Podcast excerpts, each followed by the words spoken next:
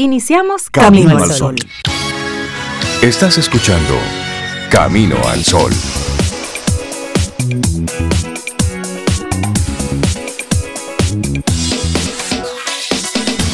Muy buenos días.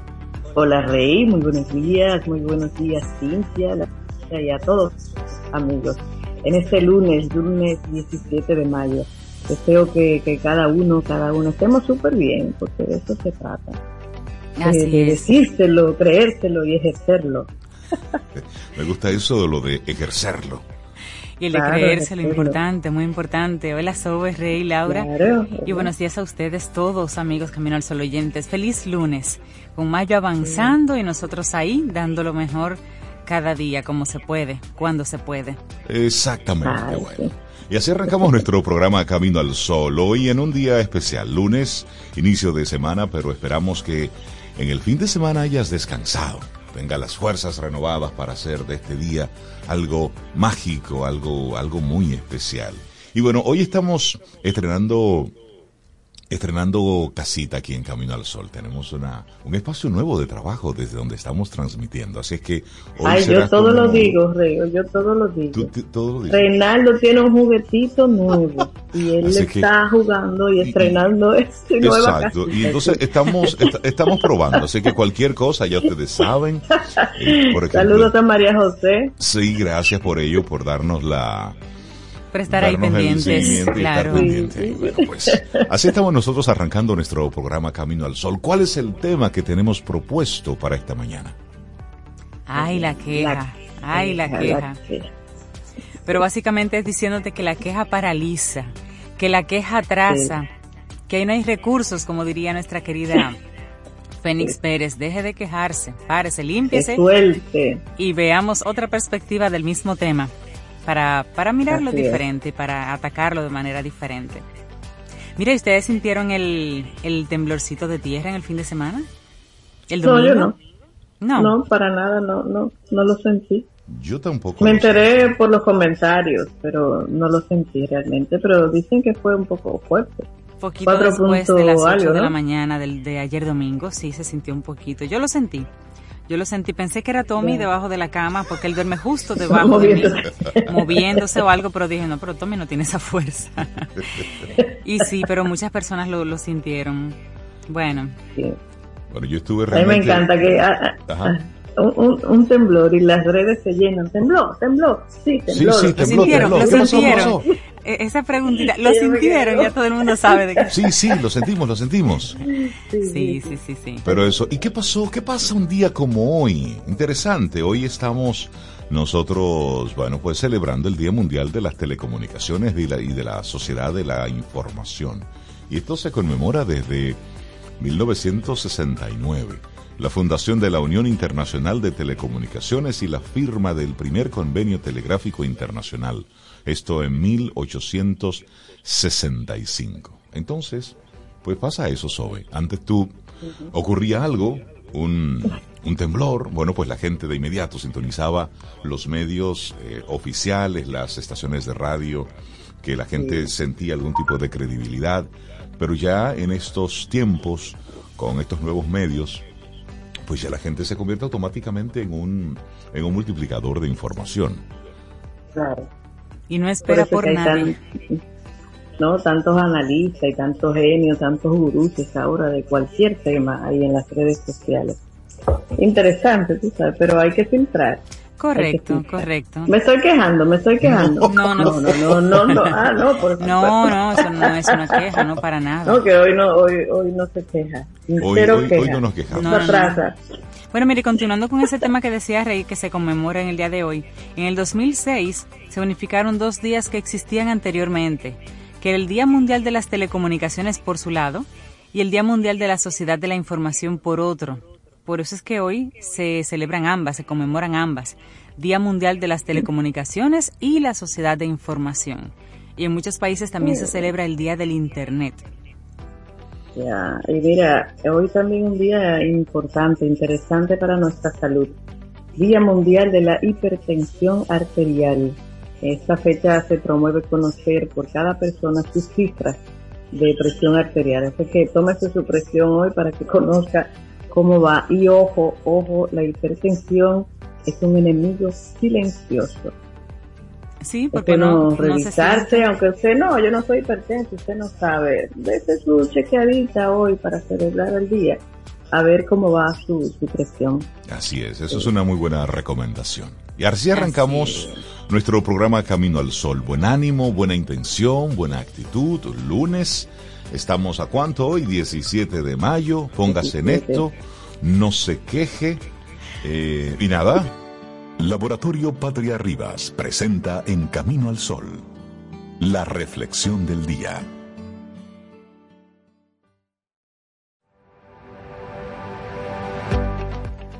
Quejarse es una forma vana de explicar el dolor sin obtener alivio. Mantén las quejas lejos de ti. Una frase de Israel Moore Ajivor. Seguimos nosotros aquí avanzando en este Camino al Sol. Es lunes 17 de mayo. Muchísimas gracias por conectar con nosotros a través de las diferentes vías. Y de inmediato entonces te compartimos, sí, nuestra reflexión para, para esta mañana. A ver qué te parece. Personas que viven en la queja ¿Te afecta su negatividad? Te hacemos entonces esa pregunta solo. ¿Qué te parece?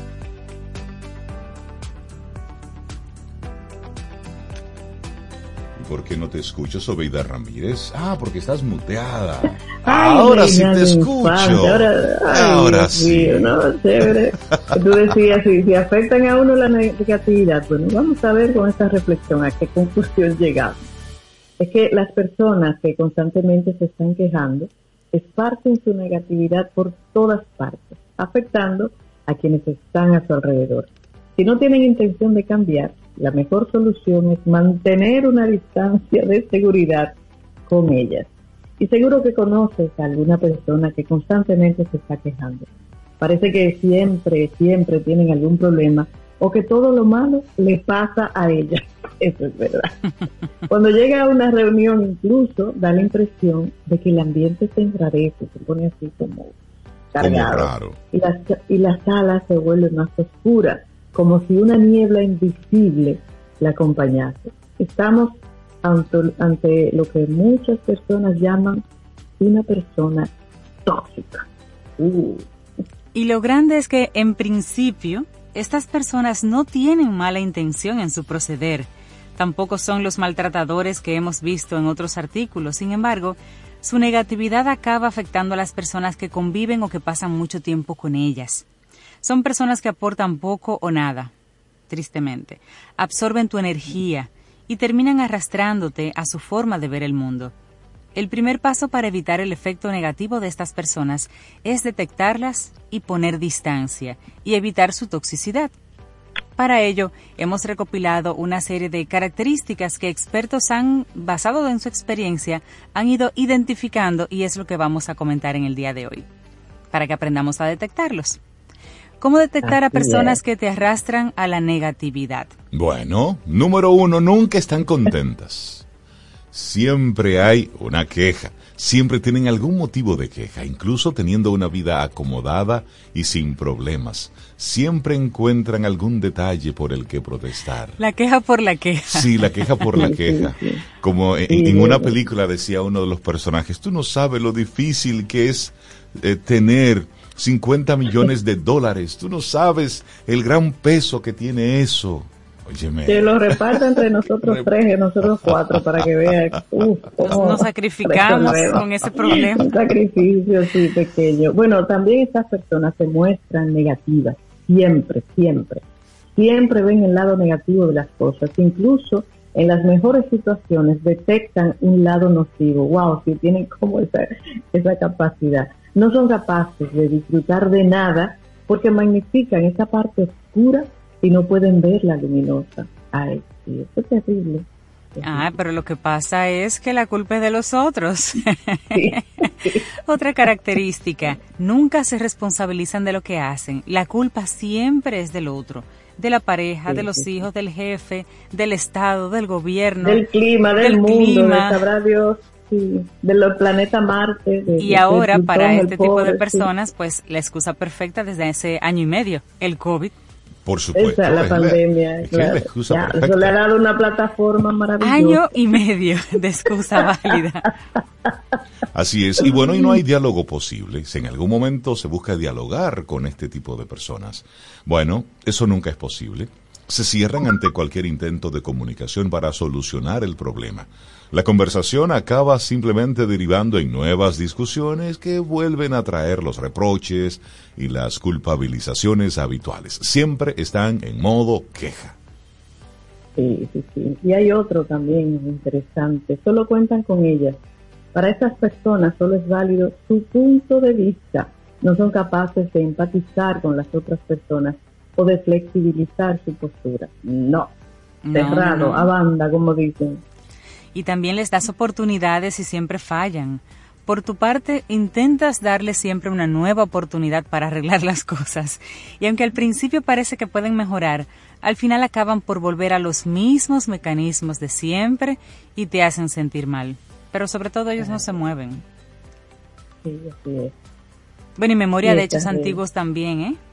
En cualquier discusión. para mí terrible. Oye, te dice, pero Dios mío, pero ¿por qué la gente así tiene tan buena memoria? ¿Por qué no borran? Sí, situaciones de atrás a atrás la traen. Wow. Siempre sacan, a la luz, eso, sí. Sí, algún fallo, alguna mala palabra que les haya podido molestar, incluso aunque se le dijera décadas atrás, ¿eh? de años atrás, vienen y la ponen en el tapete. Y en lugar de centrarse en buscar soluciones, se regodean de ese pasado negativo. yo, te, cuando yo te conocí, yo recuerdo siempre una frase que tú dijiste, tú dices, pero en serio, pero... Y ojo, eh, aquí solamente estamos mencionando algunos, algunos casos, pero, ok, pero ¿qué hacemos? Eh? Si tenemos en el entorno a una persona así, ¿qué hacer si esa persona simplemente no logra cambiar o no quiere cambiar? Bueno, obviamente... Estas personas tienen sus propios problemas personales, actúan de una forma eh, porque están movidas por sus creencias. Siempre, siempre, y esa es la actitud camino al sol, siempre podemos tratar de ayudarles. Sin embargo, si ellas no reconocen su problema y no se esfuerzan por cambiar, los demás tampoco pueden hacer nada por ellas. En estas circunstancias, y aquí hay una, una especie de, una historia, pero creo que en sentido general cada uno de nosotros conoce a alguien, todo el mundo tiene un primo o, un hermano lejano que tiene este caso. Por ejemplo, o un amigo cercano. O un amigo cercano. A veces muy cercano. Pero aquí está el caso de, de Marina. Le había dado infinidad de oportunidades a su amiga y aunque al principio parecía que todo iba bien, progresivamente la situación iba degenerando y la negatividad y la toxicidad volvía a apoderarse de todo. Bueno, y tras comprobar que no había cambio posible, la única solución para Marina, ¿cuál fue? Poner distancia con su amiga y marcar bien, marcar bien los límites de lo que quería o no quería hacer con ella. No podía obligarla a cambiar, ¿eh? ni tampoco podía permanecer mucho tiempo con ella, porque terminaba envuelta en sus discusiones y en los problemas que, que provocaba. Y al distanciarse pues de esta amiga tan tóxica, Marina, que es la persona de este ejemplo, gana calidad de vida. ¿Qué es lo que sucede? Al quedar menos tiempo con ella, al pasar menos tiempo con ella, pudo comenzar a pasar más tiempo con otras amigas que tenían otras perspectivas y que bueno, entonces le daban a ella calidad de vida. Y eso sucede. Y cuando es familia, igual hay que poner hay que poner límites pero familia es familia no te no te no lo puedes abandonar no lo puedes cambiar pero sí tienes que encontrar ese punto de balance para que a ti no te haga daño sí por hay que decirlo mira mi querido me estoy alejando porque no puedo con tu negatividad. Ah, ya con la mía tengo suficiente. Así que, sí, eso se anuncia, sí, sí, no se aleje así, dice, no, usted lo dice, claro. Porque es muy posible, de verdad, que esa persona simplemente no lo vea. Yo tengo un amigo muy querido, muy querido, muy querido, pero, pero desde hace algunos años se me ha convertido en un mono temático. Y cuando arrancamos, hola mi querido, ¿cómo tú estás? En 3, 2, 1, ¡pum! Arranca la queja. Entonces ya, cuando dice, Rey, vamos a juntarnos, y yo, ay mi querido, mira, está complicado el tema. Porque es que es un solo tema y es su tema. Y entonces, y ese que es su tema, lamentablemente, se vuelve una especie de bucle que cuando terminas esa conversación, y sé que muchos de nuestros amigos Camino al Sol oyentes se pueden ver reflejados ahí, una vez termina la conversación, tú terminas exhausto. Agotado, sí. Es decir, tú ah, concluyes cansado. No, y con, esa carga, por tanto, esto te afecta la negatividad de algunas personas. Sí, a mí en algunos casos me afecta, aunque yo trate de que no. Pero es que te llegan con ese peso oscuro y esa nube, esa nube tan oscura, que es difícil uno a veces como despojarte. Exactamente. Y duele porque es persona, si es una persona querida te duele, pero claro realmente hay que, es, un, es, una, es una actitud hasta de autopreservación para poder ayudarte más adelante. Así es. Así es. Bueno, Ramón Soler es el autor de, esta, de este artículo que compartimos en el día de hoy. Personas que viven en la queja, ¿te afecta su negatividad? Laboratorio Patria Rivas presentó En Camino al Sol, la reflexión del día. Escuchas Camino al Sol.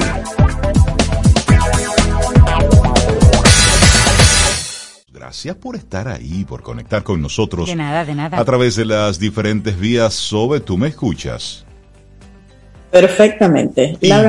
como dicen los gringos. Perfectamente, ahora sí, te escucho perfectamente. Ahora ya, me escucha todo el mundo, no la mitad de la población. No. Mundial, la población mundial. me gusta eso. Hola, a la otra mitad. A la otra mitad. todo el mundo. Qué agradable escucharte de nuevo en Estirio, Sobe. Qué, qué rico escucharte. Ay, qué rico, Sí, porque sentía como que una mitad de mi cerebro te extrañaba. Ay, pues ya, balanceado estás. ¿Y tú nos escuchas bien? Perfecto. Perfecto. Bueno, pues seguimos en este camino al sol y les damos los buenos días, la bienvenida a nuestra queridísima María Ten, porque ella es María Ten, para que hablemos de, marketing digital, redes sociales, bueno, los temas de María Así que están ahí. María, buen día, ¿cómo estás? Buen día, María. Buen día, súper bien, ¿y ustedes? Muy bien, muy bien. Qué bueno, qué bueno.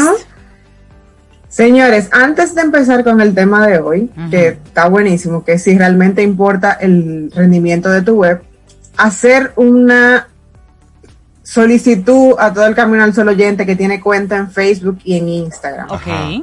Habilite la, la validación en dos pasos para el acceso a su cuenta. Seguridad, vaya a la, parte de configuración, seguridad y habilite la validación de dos pasos. En ambas hay que hacerlo. En, ambas. Las cuentas, ah, o sea, en las últimas semanas han sido una locura con Facebook e Instagram. Yo están haciendo cambios en las plataformas y mucha gente se ha quedado sin poder acceder a su cuenta o sin poder colocar anuncios oh. por un tema de no tener la validación de dos pasos. Ya el, el, tema de la validación para Facebook es prácticamente obligatoria si tú quieres hacer publicidad por el Business Manager. Y para que no pierdas tu acceso a tu cuenta de Instagram o de Facebook, te recomiendo que lo hagas. Yo de cerca he sufrido bastante con eso. Tengo una cuenta que, que tiene tres semanas ya sin poder acceder por un problema así de, Instagram y todavía no, no, resuelven nada. Y me ha llegado eh, de gente cercana a mí que no que se le, se le han parado los anuncios, que no han podido acceder a la cuenta, que le bloquearon la cuenta. O sea, mucha gente le está pasando eh, ese tema ahora. No es un tema de hackeo ni mucho menos, es un tema de nosotros tomar el control de nuestra seguridad en la mano, así que ya saben, vayan, tómense sus cinco minuticos, eso no da mucho tiempo, y habiliten el, el acceso con validación de dos pasos para que no sufran por ahí como han sufrido otros. Perfecto. Ah, gracias, gracias, María. Gracias por ese, Vamos a hacerlo. por ese anuncio público, ese aviso público, porque realmente, por ejemplo, en, en, el caso mío, yo tengo un tiempecito que no, no entro a la cuenta de Facebook. Entonces, eh, sí, tengo que hacer la tarea de recuperar la clave, poner los dos pasos. Anótame ahí, caballero. Sí, usted también. Sí. María, ¿qué tú vas a hacer en estos días? ¿Nos pudiéramos tomar un cafecito virtual para que nos ayudes con todo eso? Ese truble Pero claro, un cafecito siempre se recibe y se disfruta. María, y hablemos de la web. Hablemos de la efectividad, de la mm. productividad de la web. La gente está yendo a las, a las páginas web, la gente está entrando o se está quedando solamente en, en el anuncio, en la aplicación, en, las, redes sociales. Señores, cada vez es más importante la presencia web. Y en esta época más que nunca, la gente no tiene toda la información que necesita en una cuenta de Instagram, en una cuenta de Facebook o de Twitter. Necesitamos tener una web que realmente funcione y que ese rendimiento ayude. Y como siempre, cifras que nos ayudan a aterrizar el tema. Antes de, entrar y explicar qué es el rendimiento web y demás, saber que la gente necesita que nuestra web sea realmente efectiva. 40% de las personas no volvería a entrar a una web si es muy lenta. 85% de los usuarios no volvería a comprar o a interactuar en una web que no sea segura. El certificado de seguridad, señores, es obligatorio también. Ese HTTPS, eso es obligatorio. Y más del 50% del tráfico entra vía el celular. Por eso es que el rendimiento es tan importante. El rendimiento es un sinónimo de velocidad, de efectividad y de usabilidad de nuestra web. María, ¿qué podemos entonces definir como una página web que es efectiva? Es una página que es rápida, la velocidad es fundamental, sobre todo si estamos hablando de rendimiento. Es una página que está diseñada y pensada en el usuario, en cómo este usuario se va a servir. Fácil, rápida, intuitiva. Es una web simple, directa. Es una web que a nivel de, de arquitectura web no tiene tantos pasos, tantos procesos. La gente se puede autoservir a nivel de, esa web, acceder a toda la información que necesita en multiformatos, no solamente texto y fotos, sino también videos, porque tenemos que entender, y lo, y lo hemos visto y lo hemos eh, hablado, la gente, no toda la gente responde al contenido de la misma manera. Entonces yo tengo que jugar con ese contenido y darle la opción al usuario y al consumidor de que se sirva como él quiera ser servido. Tiene que tener ah, canal de servicio, ya sea un chat o un formulario, una forma fácil de contacto de la de su usuario con nosotros como empresa. Entonces, a nivel de, esa web, señores, que sea efectiva, que sea rápida, es, lo más importante y que esté pensada en la gente, no pensada en mí como, como empresa, sino en esa persona que va a entrar ahí. Tengo que pensar, si alguien que no sabe nada, o vamos a hacer el ejercicio con un niño, si un niño de, de, de 13, 14 años entra a esta web, va a entender lo que yo hago, va a entender cómo yo lo puedo ayudar o cómo yo puedo, o, lo que yo vendo, que yo, que yo hago, cómo se puede servir. Vamos a, pensarlo así, para simplificar nuestros procesos y nuestra vida, porque al final de nada nos sirve tener una web que nadie use. Y en términos de imágenes, María, porque a veces la gente dice, yo tengo pocas letras y pongo más imágenes, porque la gente así es, es, más, es más atractivo o así la gente entiende más rápidamente lo que yo ofrezco. Entonces, ¿qué requisito debería cumplir las imágenes para que no hagan las web tan pesadas? Así, hay, hay, eh, páginas que te ayudan a, a, comprimir las imágenes para que las imágenes no pesen tanto y hay un tamaño específico para web que yo ahora mismo no lo tengo porque no soy diseñadora web, pero bueno, les, me, quedo con la tarea y después les, les cuento cuál sería. Pero a nivel de, de imágenes y saber que sobre todo para que el motor de búsqueda me encuentre, la imagen tiene que tener texto alternativo. El texto alternativo es ah. ese, ese contenido que me ayuda a que la web lea lo que hay en la imagen porque no lo ve. no ve la imagen, no, sabe lo que hay ahí y para poder posicionar y que esa imagen me aporte valor a mí a nivel de posicionamiento, tengo que tener el texto alternativo y tengo que combinar, no puedo solamente valerme de imágenes, yo tengo que tener texto escrito ahí, tengo que, que tener esa combinación de texto, video y demás y también a nivel de video tengo que ponerle su, título, su descripción para que la gente sepa qué es lo que va a encontrar ahí cuando lo vea. Y para que los motores de búsqueda me encuentren, porque al final si alguien va a Google, busca un, servicio que yo hago y no aparezco, bueno, pues entonces no me está sirviendo de nada tampoco. Y, todo el tema de la, del rendimiento viene atado a justamente eso, a cómo me afecta a mí que mi página no tenga un rendimiento efectivo y me afecta en términos de esa clasificación que Google hace cuando muestra los resultados. Okay. Google analiza el URL, analiza, o sea, ese dominio, lo analiza. Analiza las etiquetas y los encabezados que yo tengo a nivel de SEO y posicionamiento en el código de mi página web. Analiza los enlaces internos que yo he realizado entre mi propio contenido.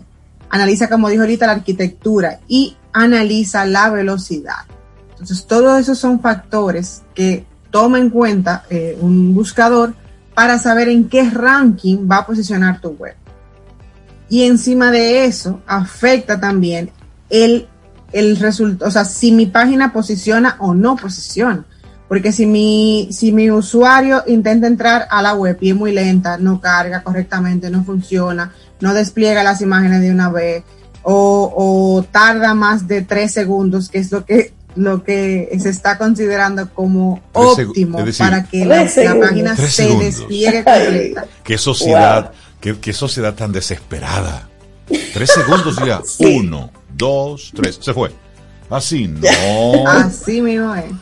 Así es. Qué locura. Entonces son factores que, que Google de, eh, toma muy en cuenta para saber si, si va a optar por, por mostrar tu web como resultado y su misión es darle a la gente lo que necesita en el momento que lo está buscando. Y si mi web no cumple con esos parámetros, pues chao, chao, bye bye. No sales. Chao, chao, bye bye. No me gustó eso. Entonces, vamos a ver, María. Hay muchos videos, animaciones, formas diferentes, fotografías, es decir, hay tantos elementos que tiene una página web, porque hay que hacerla atractiva visualmente y todos esos elementos visuales pues tienen una carga, tienen un peso que pueden hacer mucho más lenta la página web. Pero por otro lado está el factor contenido pero por otro lado está el certificado de seguridad. El certificado de seguridad. Por ejemplo, la semana pasada tuvimos un tema aquí en, en, Camino al Sol porque había un certificado que se vencía y eso se supone que se la renovación es automática, pero ese día pues no quiso y no, no se renovó automático. y al final era darle un clic. Pero en lo que llegábamos ahí, transcurrieron unos cuantos minutos.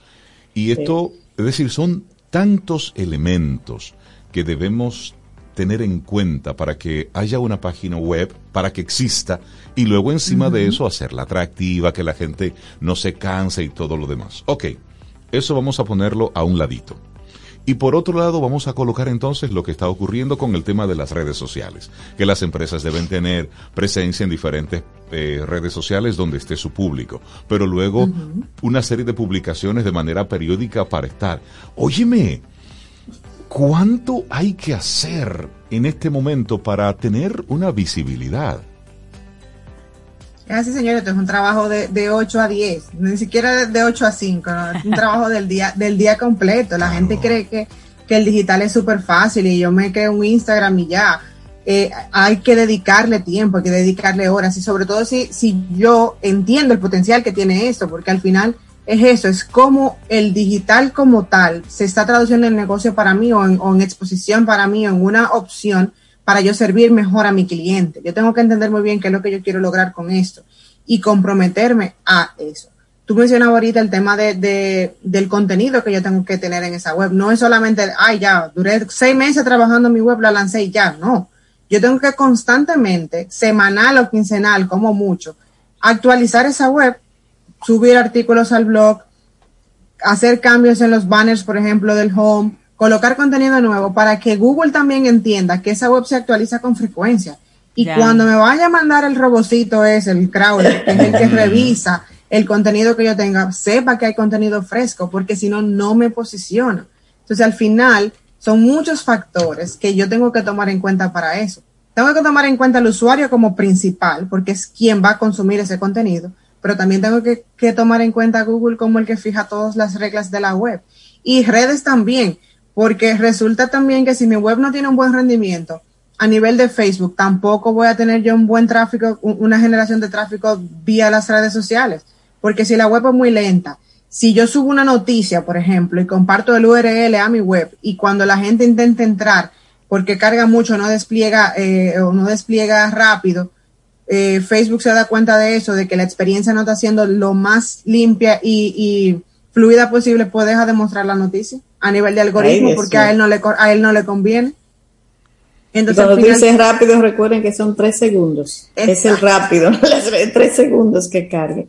María, yo quiero lanzarte un reto para, para unos próximos, unas próximas participaciones tuyas, si es posible. Cuando tú dices contenido fresco, me gustaría saber en cada red a qué se refiere eso.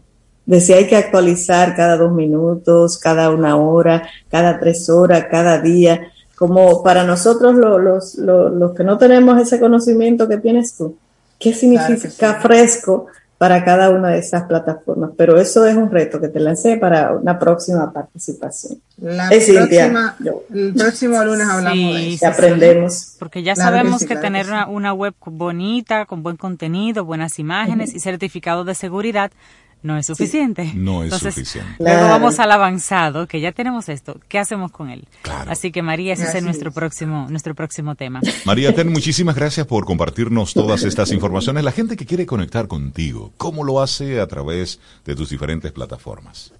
Claro que sí, puede contactar conmigo al mi correo yo soy arroba mariatenm.com o seguirme en redes sociales como yo soy María Ten. Bueno, y como tú eres María Ten. bueno, te despedimos con música.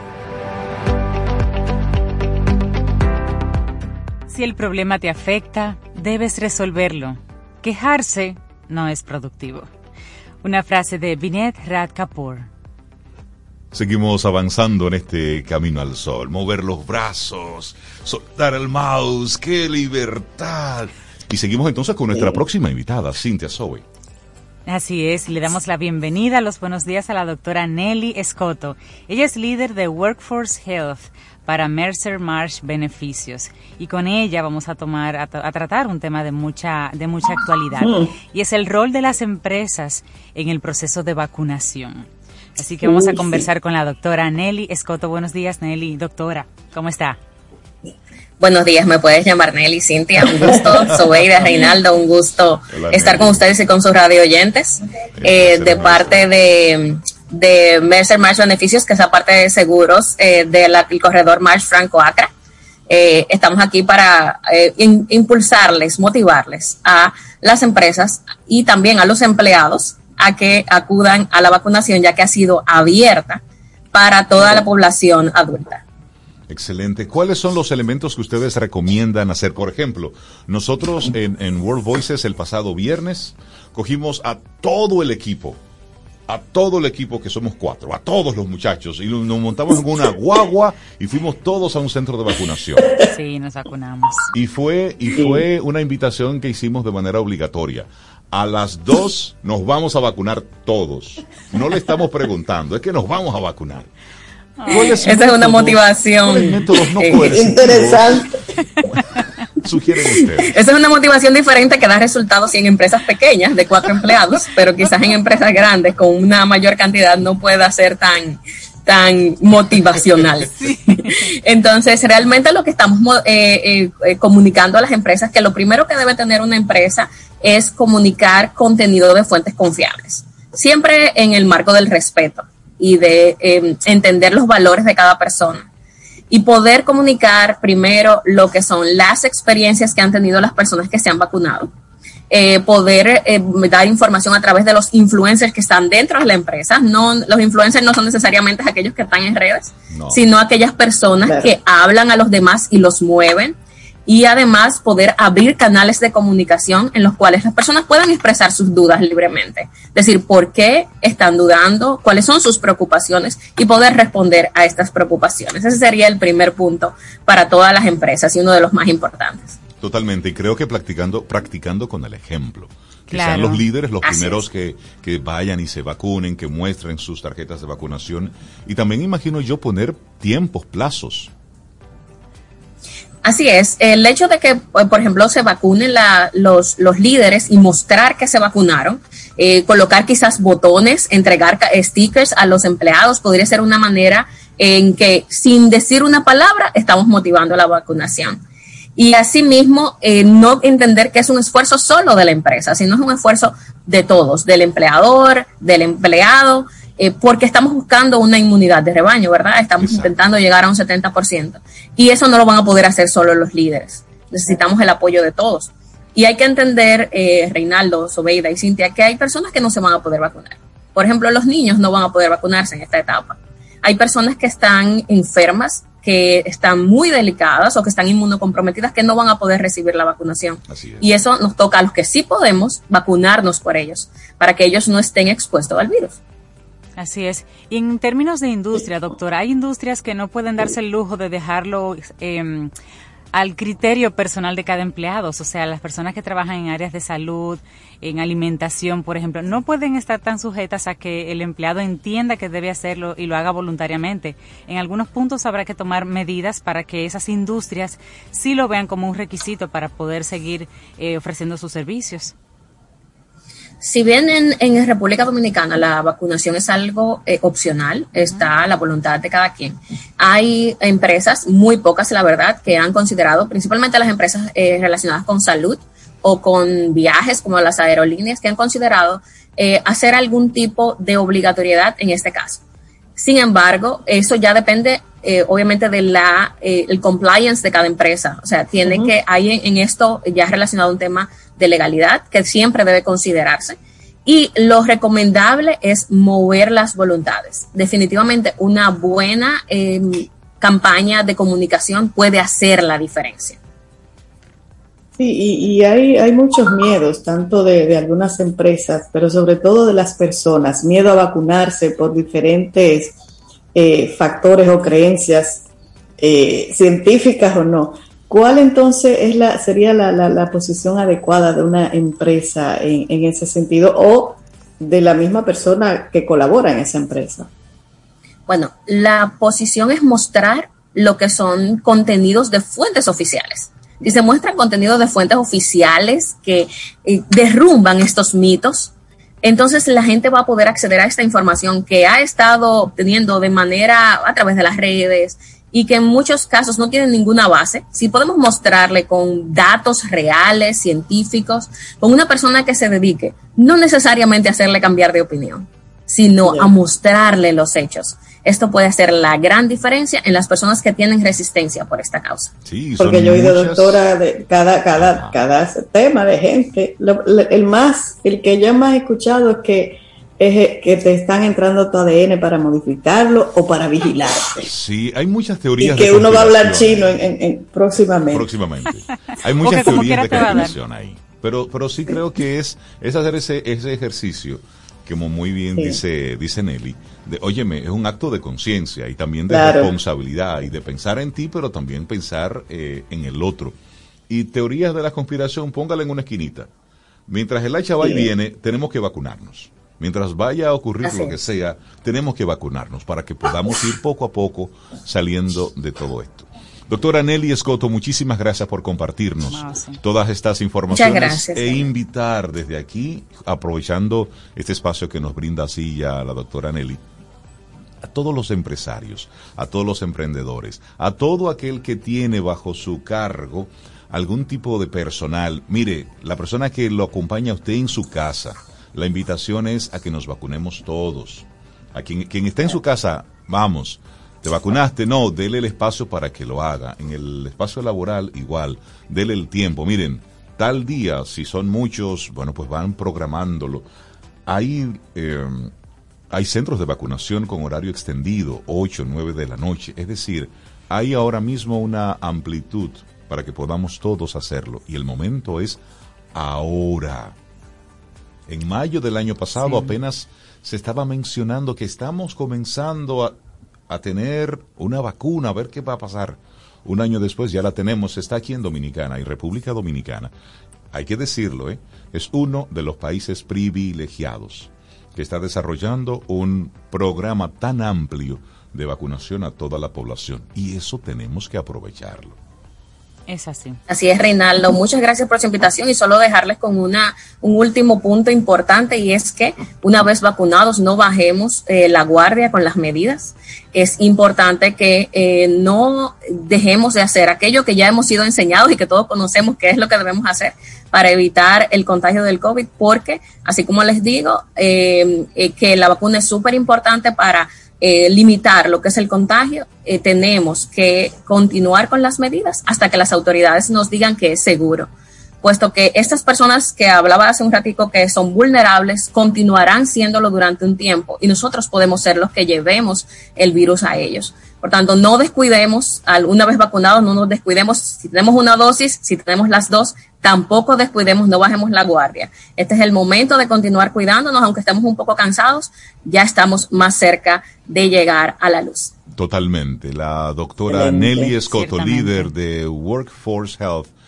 Así que muchísimas gracias por haber estado con nosotros. Un gran abrazo. ¿eh? Cuídese mucho, doctora. Igual. Gracias, doctora. Gracias. Bye, muchas gracias. Mm, disfruta tu café en compañía de Camino al Sol.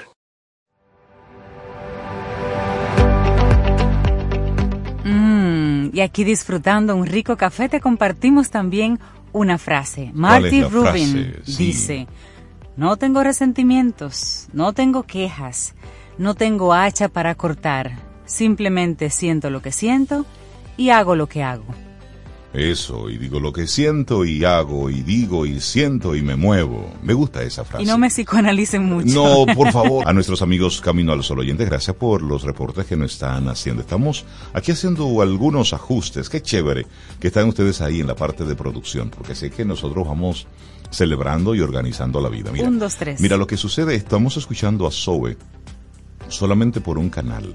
Entonces es posible que si tienes el el, radio sintonizado solamente a, dos canales o a uno donde SOBE no está sonando, es posible que no le escuches. Pero no se preocupen que el departamento técnico está trabajando fuertemente para resolver esta situación. Así es que, Sobe, tú te ríes, pero es verdad. Es decir, sí, Sobe está ahí, ella está presente, ella está aquí. Estamos trabajando para que nos escuches mejor. Exacto. Pero en el camino, pues, de hecho, Hay que flexibilizar. De, hecho, dinos, cómo, estás escuchando a Cintia, cómo, cómo me estás recibiendo a mí la música, cómo, porque aquí yo la está sonando más o menos chévere. Súper bien, ¿verdad? Sí, tú ah, nos estás Yo estoy hablando aquí, aunque no me, yo hablo. Exactamente, ahí nos vamos entendiendo. Entonces, mientras le damos los buenos días y la bienvenida a nuestro queridísimo Paulo Herrera Maluf, yo me voy a ausentar dos minutos a buscar un cable. ¿Ok? Así que si ustedes no me escuchan es que yo estoy en la caja de los eh, cables. ¿En vivo? Sí, sí, claro, muy bien. Pero es que es parte de la... en la ferretería personal de Rey. Pablo Herrera Malú, buenos días, ¿cómo estás?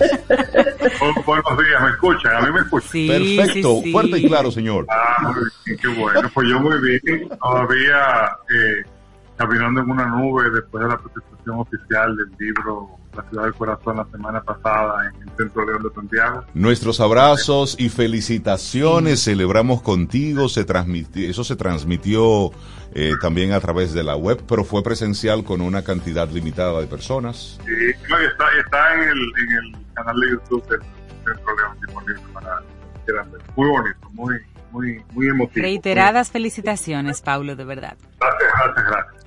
Qué bueno, pues hoy eh, traigo un tema eh, eh, que no necesariamente, no, es el elefante en el medio del salón, ¿no? Que es esa, esa cosa grande que no podemos ignorar, pero que a veces hacemos lo indecible por ignorarla, que es la pandemia. Vamos a ver la pandemia, correcto. Las inevitables etapas de la pandemia, específicamente, es tu tema. Las inevitables etapas de la pandemia. Y bueno, eh, Tú sabes que yo eh, convivo amigablemente con un suave y delicioso trastorno obsesivo compulsivo.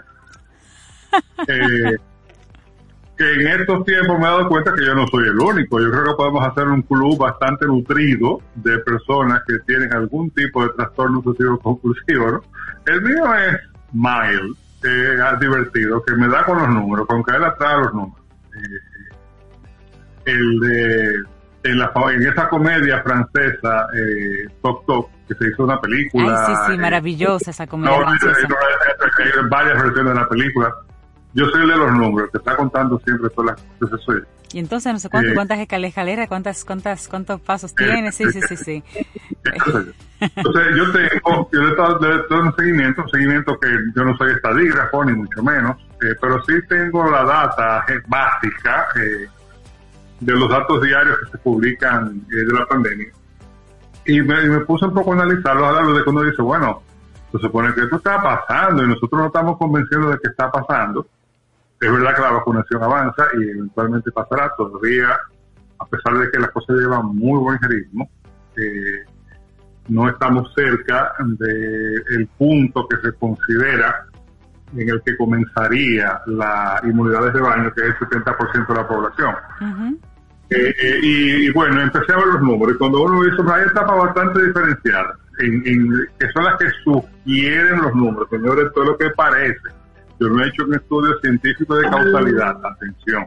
Perfecto, perfecto. Primero hay un shock inicial, ¿no? De, de bueno, hay que trancarse. Viene el encierro total.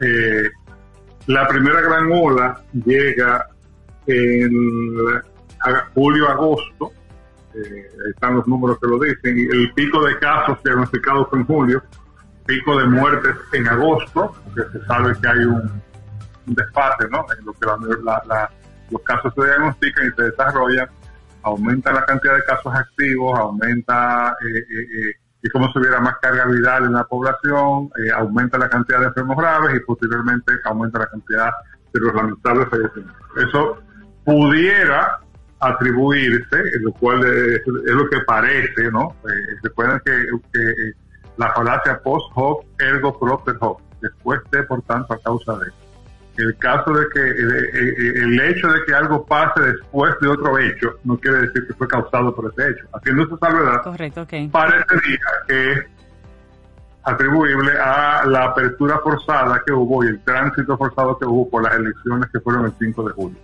las elecciones presidenciales. Eh, luego viene, después que pasa ese pico, hay un valle en septiembre, octubre, noviembre, y hay una segunda gran ola que es diciembre, enero, febrero pico de casos en diciembre, pico de muertes en febrero. Que es la atribuible a la Navidad, la apertura y, a los días, la apertura previa de Navidad, no sabemos. Suponemos que sí, pero es lo que parecería. Y es un pico casi tan grande como el del verano. Entramos en un valle en marzo, abril, aunque mayo parece que repunta. ¿eh? Eh, por la cantidad de, ya se empiezan a ver los promedios empiezan a subir, eh, eh, hay un, un, hiato con las pruebas, eh, que probablemente tenemos, hubo unos días en los que se hicieron menos pruebas, por lo tanto probablemente hay en sus reportes. pero las indicaciones, por ejemplo, de ocupación de camas y demás,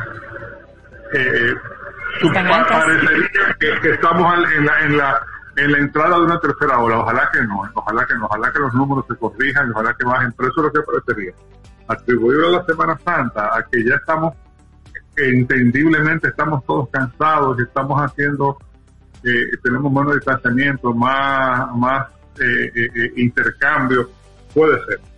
el caso es que, hay como una, un sube y baja, ¿no? un tobogán. Y estas son las etapas que dicen los números. Pero para que veamos números, simplemente para entender que esto no ha pasado, y me voy con los números que parecen ser, parece ser más objetivos, aunque eh, eh, ya se está hablando de que en todo el mundo hay un subreporte de muertes, eh, porque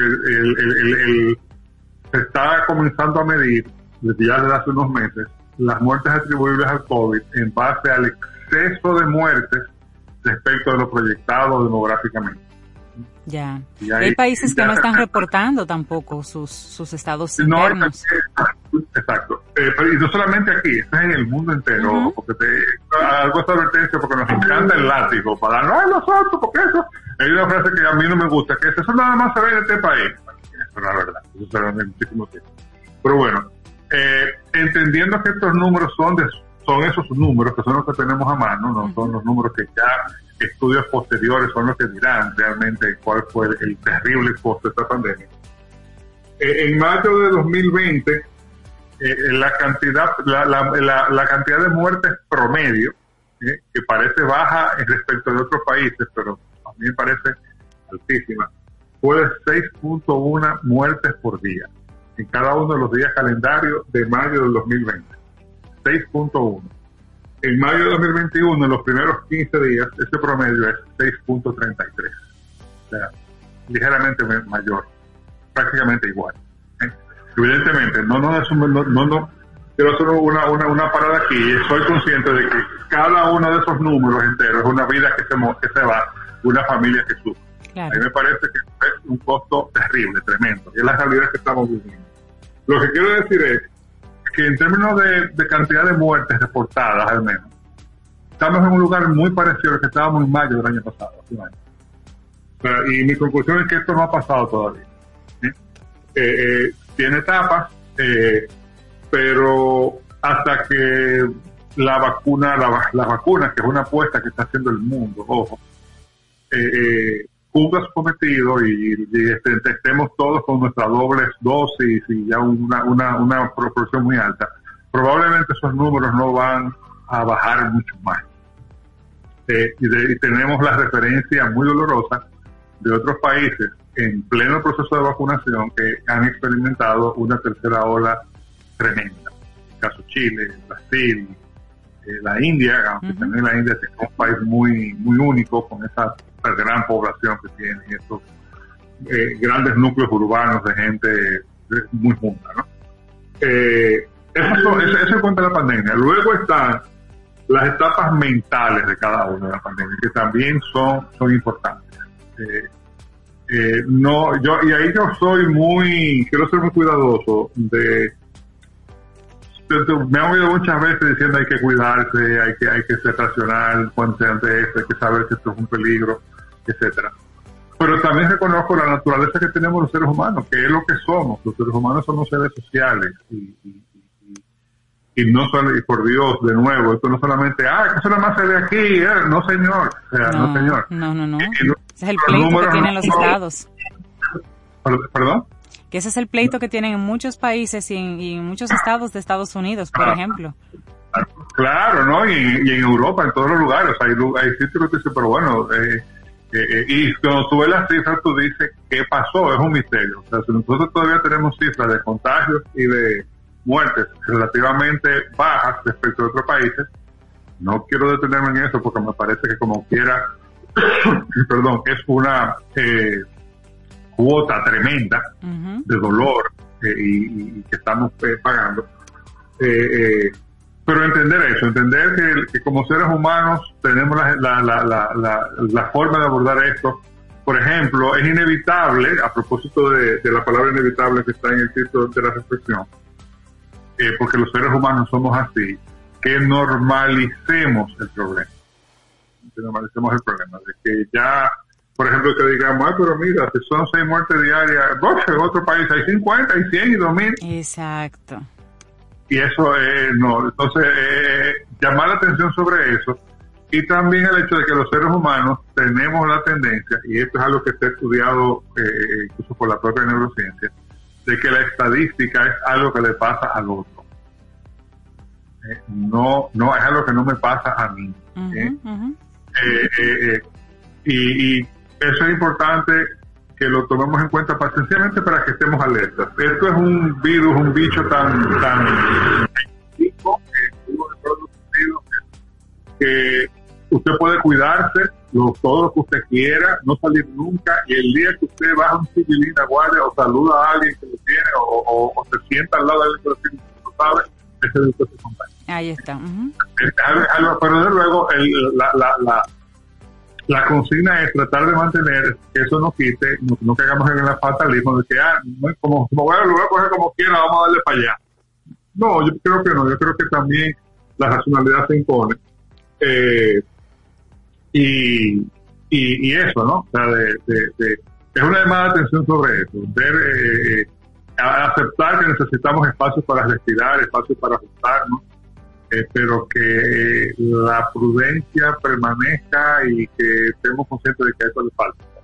Eh, Hace unos días, Pablo, eh, estaba hablando el doctor Fauci en Estados Unidos que, que es muy probable que la tercera ola, si se diera, provenga precisamente de las personas que están vacunadas, porque las personas que se vacunan y se dan las dos dosis entienden que ya están cubiertas y comienzan a descuidarse.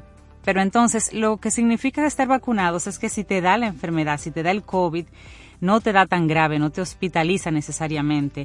Pero no significa que no te va a dar y que tú no puedas transmitirse a la otra persona. Ojalá, esas son, las, probabilidades. La probabilidad es menos probable que te dé grave. Es bueno, es bueno y el comentario, sí, el comentario es bueno hacerlo porque he escuchado personas llegar a lugares que me dicen, no hay problema, ya yo estoy vacunado, pero no andan sin mascarilla.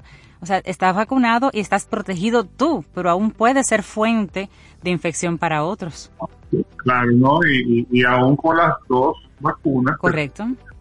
Correcto. Hay Y esto no quiere decir que la vacuna no funciona. Atención, ¿eh? ojo, porque también hay gente que dice, ah, no me voy a vacunar, no me voy a vacunar. Yo no, no es mi labor, hay muchísima gente que está trabajando en eso, eh, eh, tratar de, eh, de convencer a la gente de que se vaya a vacunar, claro que sí, que es que la gente se vaya a vacunar, no es obligado, no se puede obligar a nadie, pero por Dios. y hay gente que está buscando el más mínimo argumento para no vacunar. Dice, como quiera me va a dar gran cosa. Ah, no, espérense, o sea, y ojo, eh, lo que iba a decir con el ejemplo que siempre ponemos con la estadística, de que la estadística es lo que le pasa a otro. El ejemplo que ponen eh, eh, eh, para explicar cómo, cómo de irracionales somos los seres humanos, porque las estadísticas son frías y son racionales. Si hay 50% de probabilidad de que sucede, le suceda un evento a cualquiera, hay un 50% de probabilidad de que me suceda a mí pero los seres humanos no lo vemos así. el ejemplo que, se pone con para, explicar cómo en cada decisión hay un elemento emocional, que eso, eso es quienes somos, los estudios de la neurociencia a un grupo de personas, que sé yo, 50, 60 personas le preguntan, que es el ejemplo que pone en su caso, aquellos que están casados, que levanten la mano, levantan la mano, qué sé yo, tres cuartas partes de la, 50 personas levantan la mano. Entonces comparten una estadística con ellos, le dicen, eh, la probabilidad de divorcio en este país es un 60%, por ejemplo. 60% de los matrimonios que se realizan terminan en divorcio.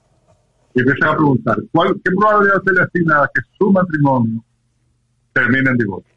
Es a 0, 5, 10. Y el que más le da, le da 50%. ¿Cuál, la respuesta correcta a esa pregunta, evidentemente, es 60%. Este es un tema estadístico. Pero los seres humanos escogemos creer siempre que estamos del lado bueno ¿eh? de la estadística. De la excepción. Y eso no es así. Eso es importante. El, empujoncito, el notch ese que habla Fiscal Taylor, que tenemos que recibir o darnos nosotros mismos para quedarnos del lado, del lado racional cuando conviene quedarse del lado racional. Eh, eh, es bueno que, que, esto sirva como ese empujoncito. Es decir, mira, le da a cualquiera, no importa que esté vacunado, y cualquiera se puede literalmente morir de esto. Yo sé que no es una, una eh, la reflexión que uno quisiera escuchar un lunes en la mañana, pero yo creo que, eh, que la amerita. O sea, porque eh, es como, si tú me preguntas a mí en qué etapa mental estamos colectivamente frente a la, a la pandemia, probablemente yo te dijera, estamos hartos y, y ya normalizamos todo y Sí, sí, y para pruebas las playas y los hoteles y los restaurantes, son la mejor prueba. Y eso no solo aquí, atención, ojo. ¿eh? Han pasado, vamos rumbo a los 14 meses ya de esto, eh, o no, a los 15, bueno, eh, los 14 meses. Vamos lejos, Pablo. Vamos lejos. pero, muchísimo. Pero igual estamos cansados. Claro, igual la indignación que se mostraba, por ejemplo, algunas personas en España, cuando hace unas dos semanas, pues dijeron, bueno, pues ya, la gente a la calle. Entonces, fiesta, rumba, y muchos decían, óyeme, pero es un acto de irresponsabilidad salir de esta, de esta manera. Es como si tenían a la gente a presión, y cuando liberaron, pues liberaron con todo. Es decir, lo que estamos viendo no es solo en República Dominicana es en todas partes que está ocurriendo algo así. Sí, y, quisiera terminar con una invitación de, de eso, de, de ayudarnos a nosotros mismos a quedarnos del lado racional. ¿eh? Eh, eh, informarnos, de nuevo, no yo pienso que, insisto en hacerle espacio a la racionalidad de lo que es la enfermedad, lo que se conoce de la enfermedad. Eh, uno esperaría que, se, esté muriendo menos gente. La estadística no indica necesariamente eso. Sea, si nosotros cogemos, por ejemplo, el promedio simple de marzo del 2020 a abril del 2021, el promedio de muertes diarias es 8.22. Y en los primeros 15 días de marzo estamos en 6.33 y subiendo. O sea, eh, probablemente eh, el, promedio de marzo sea un poquitico más. Ya les diré, como lo vemos cada dos semanas, les diré cómo vamos. Realmente esto no, no, no, no estamos muy diferentes de lo que ha sido siempre. Que ha habido picos y valles, sí, pero, pero, pero ese promedio sigue ahí. Y eh, es un promedio maldito, ¿eh? eh, tanto de tener la enfermedad, porque también hay gente que la ha padecido y no ha fallecido, que me estoy concentrando en los fallecidos porque son las estadísticas que, a pesar de que también se sabe que tienen muchos reportes a nivel mundial, repito, son las estadísticas que más, menos discutibles porque están ahí, son gente que se murió. No hablemos de las personas que padecieron la enfermedad y yo tengo un par de amigos que me dicen que es una pesadilla que duró un mes. Sí, sí, sí. Estaba pensando que me iba a morir. Eh, eh, eh, y eso tiene un costo. Entonces, tratemos de, de, ser coherentes, sabiendo que no hay garantía, ojo, que nos podemos cuidar y con no nos podemos contagiar, pero hagamos nuestra tarea y, de nuevo, una carrera de resistencia, no de velocidad. Ese es un poco el mensaje para hoy. Reconocer en qué etapa estamos y ajustar para que esto siga y para poder llegar a esa comunidad de rebaño que todos anhelamos eh, eh, próximamente. Esa, esa es la meta. Bueno, pues eran las palabras, la voz del autor, Paulo Herrera Maluf. Paulo, de verdad que sí, muchísimas gracias por, por tus palabras, por esa reflexión que nos, que nos haces temprano en la mañana y felicitarte de bueno, nuevo. Pues, feliz semana y a cuidarte todo. Así es, muchísimas gracias. Gracias, Paulo. Buen día y esperamos que hayas disfrutado del contenido del día de hoy. Recuerda nuestras vías para mantenernos en contacto. Hola arroba caminoalsol.do. Visita nuestra web y amplía más de nuestro contenido. Caminoalsol.do. Hasta, una, próxima, edición. Y pásala bien.